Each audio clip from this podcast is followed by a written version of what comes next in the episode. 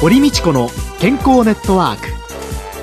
この番組は毎週医療や美容などの専門家をお招きして私たちの健康のために役に立つお話を伺う健康生活応援番組です。エビデンスサプリメントとマヌカハニーで健康な毎日をお届けするコサナの提供でお送りします。こんにちは、堀道子です。今週のゲストは歯科医師の藤巻幸太郎さんです。どうぞよろしくお願いします。よろしくお願いします。歯周病。私、ちょっと気になってるんですけれども、はい。歯周病についてのきちんとレクチャーを受けたことはないんです。講義を受けたことはないんです。歯周病とはってとこから教えていただけますか、あの、歯周病というのはですね、まあ、1回目の時にもちょっとだけ話しましたけども、歯周病菌というのがまずあります。はい。それがですね、やはりあの、嫌気性菌というものに入るので、はい。あの、どんどんどんどん増殖をしてしまって、歯肉炎というものになります。この歯周病菌というのは、はい歯茎の方で増えるんですか？その間で増えるんですか？どこで？両方ですね。両方？はい。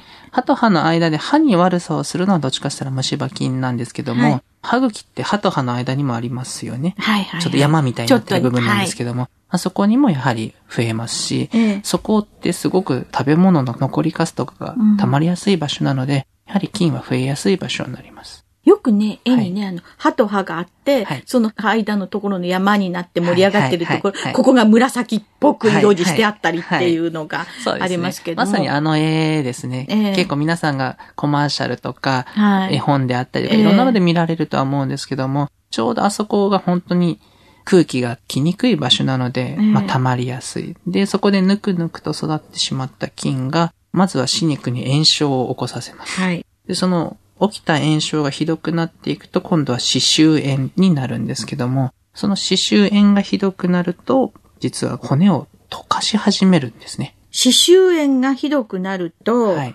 骨まで溶かす。そうですね。はい。あの、よくグラグラになる絵とかを見たことがあるかと思います。そう、歯周病で歯が抜ける原因がなんとかってよくはい、はいあ。りますけれども。あれはあの、実は、まあ、根っこの周りにはですね、まあ、人体みたいなものがあるんですけど、歯周人体というのがあって、その周りって全部骨なんですね。はい要はあの、硬い骨の中に植わってる状況はいが歯なんですけども、はいその骨がですね、だんだんこう、炎症でスカスカというか、本当になくなっていくんです。歯の方じゃなくて、骨の方がはい。溶けてくる。そうですね。意外に歯って強いので、なかなか歯自体は溶けなくてですね、骨の方が耐えきれなくて、菌にやられて、炎症でどんどんなくなっていっちゃいます。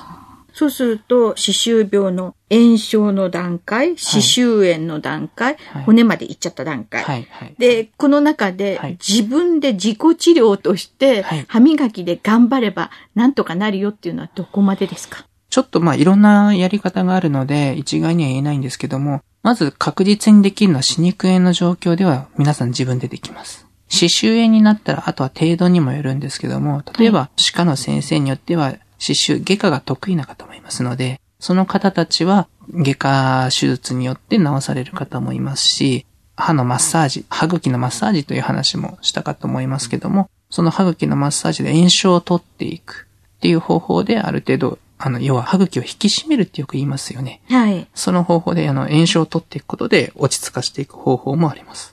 あの、今先生がですね、はい。歯医者さんとして、はい。歯周外科はい。が得意な医師もいらっしゃる人おっしゃったんですけど、はい。はい私から見れば、はい。どこの歯医者さんも歯医者さんで、そうでね。みんな同じなんですけど、はい。これはどうやったらわかるんですか？まあ今はインターネットとかで、うちの得意な治療みたいなので言ってらっしゃる先生もいますし、例えば大きく分けてはその、外科をが得意な方か、あとは保存をする方。外科か保存か。はい。その保存の方になると、そういう外科とかあまりしない方が多いですね。フラップ手術っていうのとかもあるんですけども、その手術とかになると完全な外科になります。フラップ手術って何ですか？えっと、歯肉を一遍剥がして、悪い部分を削ぎ落として、また戻すっていう。そんなことできるんですか？できます、できます。か軽く言っちゃって申し訳ないんですけども、できるんですけども。この歯茎を？はい。ベロって剥がしちゃうんですか？剥がします。それで悪いとこだけ取あって。そうですね。で、戻す。戻すはい。医療用の医薬品なんかで、歯肉飛行っていう副作用ありますよね。はいはいはいはいカルシウム拮抗剤だとはいはいはいはか、あの、割と人相が変わるくらいに、はい、ありますね。あの、携帯が変わる。はい。そういう人たちはそういうところ行かれた方がいいんですね、じゃあ。そうですね。ただ、あれ自身は、あの、まあ、薬害というか、ええ薬による副作用なので、ええそのお薬を、まあ、やめるもしくはちょっと量を変える、はい他の薬と一緒に併用するとかでない限りは、また同じことが繰り返されてしまう可能性があるので、ええちょっとそれはまあ、外科をしながら、薬を変えて、外科を治療っていうのも、はい。あれですね。いや、そう、そういうことがはいできるっていうのは、一般の人はどの程度認識してらっしゃるんでしょうね？ほとんどしてないと思いますね。実際にあの、僕も経験があるんですけども、ええお薬による副作用で、まあ、死肉がずっと飛行していると。ええで、どんなに歯ブラシしても、まあ、他で外科手術を受けられても、なんとも治らないと。ってそう。言って来られて、ええで、まあ、その当時、今から十何年前なんですけども、ええはまだその副作用によるものって、まあ、あ、認識あんまりされてなかったかもしれませんよね。それでたまたまお薬何をお飲みですかとか、うん。まあ普段どういう生活をされてるんですかっていうような調査というか、まあ問診をしたところ、こういうお薬を飲んでます。あれ？これなんか聞いたことあるぞと。で、うんまあ調べましたら、やはり死肉肥大の副作用があると。これのお薬を他の同じような薬効ので変えれませんかねと。まあ内科の先生に相談してみてくださいと言ったところ、実はこう収まっていったケースがあるんですね。ああ、まあ、すぐではないですけども、ええええあの、ある程度、まあ、三月から半年ぐらいうんで、ある程度落ち着いたケースがあるので、うん。ああ、やっぱり副作用だったんだと。うん。でも、そうすると、何やってもというか、うんずっと死肉が肥大したままだよなっていうこともあるので、結構ね、あの、死肉飛行の副作用っていうのは、有名なものがそうです、ねいろいろありますよね。はいカルシウム拮抗剤。まあ特に多いですね。血圧はい。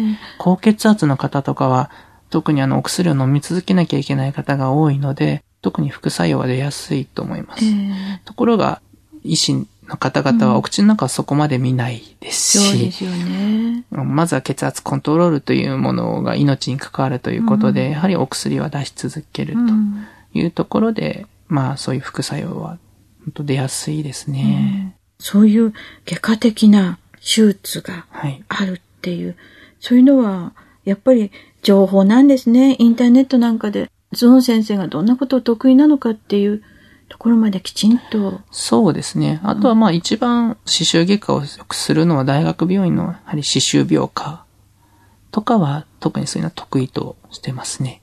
大学病院。はい。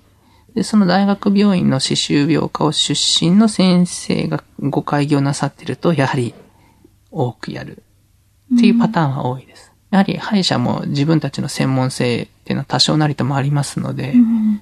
そこで治療させていただいた方が、要は成功率というか、うん。もう高いですから、うん。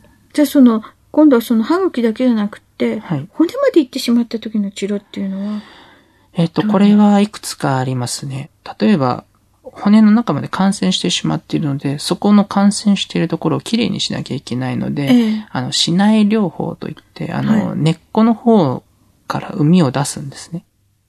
根っこから膿を出す。はい。あの、根っこの先って、まあ、血管を通じ、あはいの、骨の方まで繋がっているので、はい。普通にやったら届かないですよね。はい。届かないところを、その根っこのあの根幹という管をはい。使ってお薬を入れたりとか、ええ。そういうアプローチの仕方をして治す方法もあれば、先ほど言ったような外科的な方法、もしくは、いっぺんグラグラになってくると、さらにどんどんどんどんグラグラしていくので、例えば隣の歯とかに助けてもらいながら、隣の歯と隣の歯で止めながら、うん。力を分散させて、例えば歯石なんていうのも歯周病の一つの原因なので、ええ。そういうのを取ったりとかして落ち着かせていく方法もありますね。あ、落ち着いてくると骨が溶けていてもグラグラしなくなるの？亡くなった骨が戻るっていうのはほとんどないんですけども、ええそれはまあやっぱり手術とかになっちゃうんですけども、すごくグラグラだったものはある程度落ち着いていきます。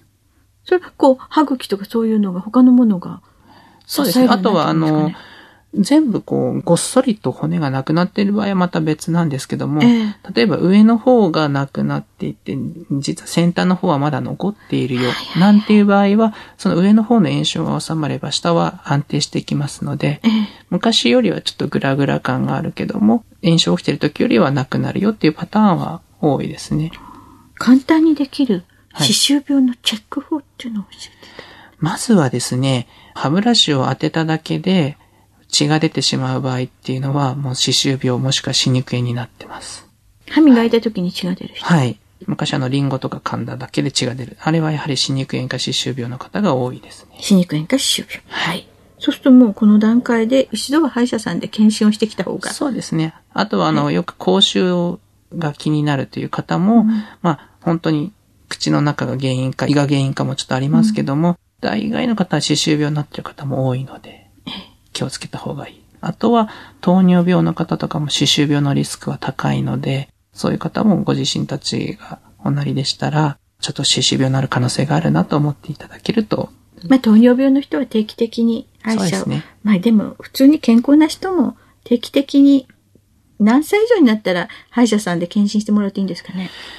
できれば小さい時からの方が、あの、癖として、検診をするというのが癖としてできますので、できれば小さい時からのがありがたいことはありがたいです。小さい時には小さい時の。ないで。はい。もうダメになってからっていうふうに思わないで。そうですね。はい。はい。最初から検診をするのを習慣にしましょうということですね。では、来週はですね、私自身とっても興味があります。親知らずについて伺いたいと思います。今週のゲストは歯科医師の藤巻幸太郎さんでした。来週もよろしくお願いします。よろしくお願いします。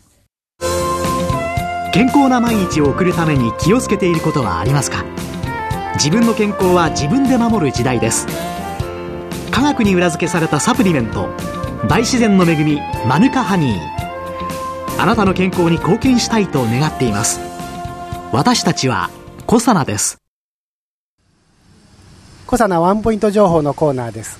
今月は私コサナの鴨井和文が東京西平福にある BC を訪ねてお伝えします。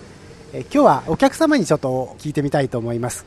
よろしくお願いします。よろしくお願いします。石川と申します。こちらの方には、えー、よくお越しになられるんでしょうか？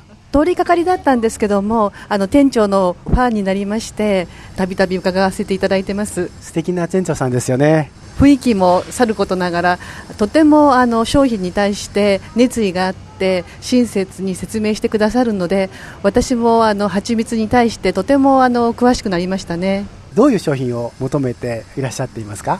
年齢的にやっぱり健康に対しては関心があるのででもまあ蜂蜜っていうとなんか国産を優先にっていうかちょっと信頼して、まあ、国産国産っていうふうに今まで考えてたんですけどもこちらであのニュージーランドのね蜂蜜を紹介していただいて味見したところ初めての体験っていうか日本にはないお花がたくさんあるので本当に味わったことない味にあの感動しましたね。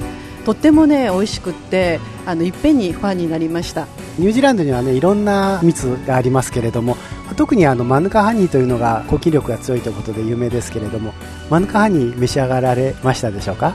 試食させていただいたんですけども味がねとっても美味しくってでその時にちょうど喉の調子が悪かったんですね。で殺菌力があるっていうことであもうこれだと思って買って帰ったんですね。でその晩なんか美味しくってもうスプーンでペロペロ食べてしまうほどとても美味しいし喉の痛みも取れて本当にマヌカハニーってすごいんだなと思いました。ありがとうございます。ぜひ引き続きよろしくお願いいたします。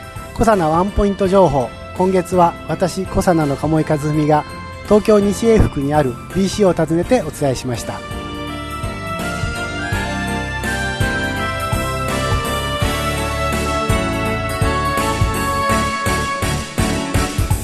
堀道子の健康ネットワーク。健康と美容についてもっと詳しく知りたい方はぜひコサナのサイトへ。検索で「コサナ」カタカナでコサナと入力してくださいこの番組はエビデンスサプリメントとマヌカハニーで健康な毎日をお届けするコサナの提供でお送りしました。